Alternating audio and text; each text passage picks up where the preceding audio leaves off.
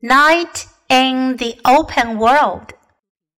Night is a dead and monotonous period under a roof.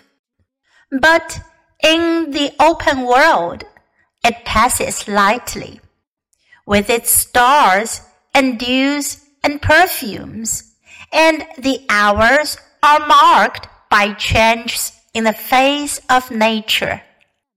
What seems a kind of temporal death to people choked between walls and curtains is only a light and living slumber to the man who sleeps afield.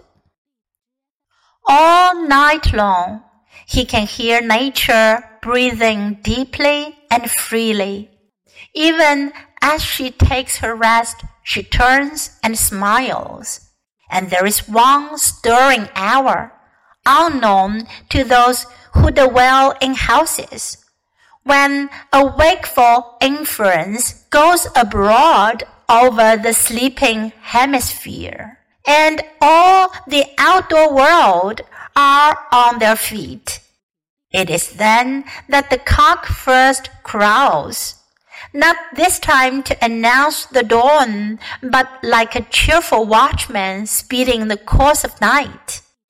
Cattle awake on the meadows, sheep break their fast on dewy hillsides, and change to a new lair among the ferns, and houseless men, who have lain down with the fowls, open their dim eyes and behold the Beauty of the Night by Robert Louis Stevenson.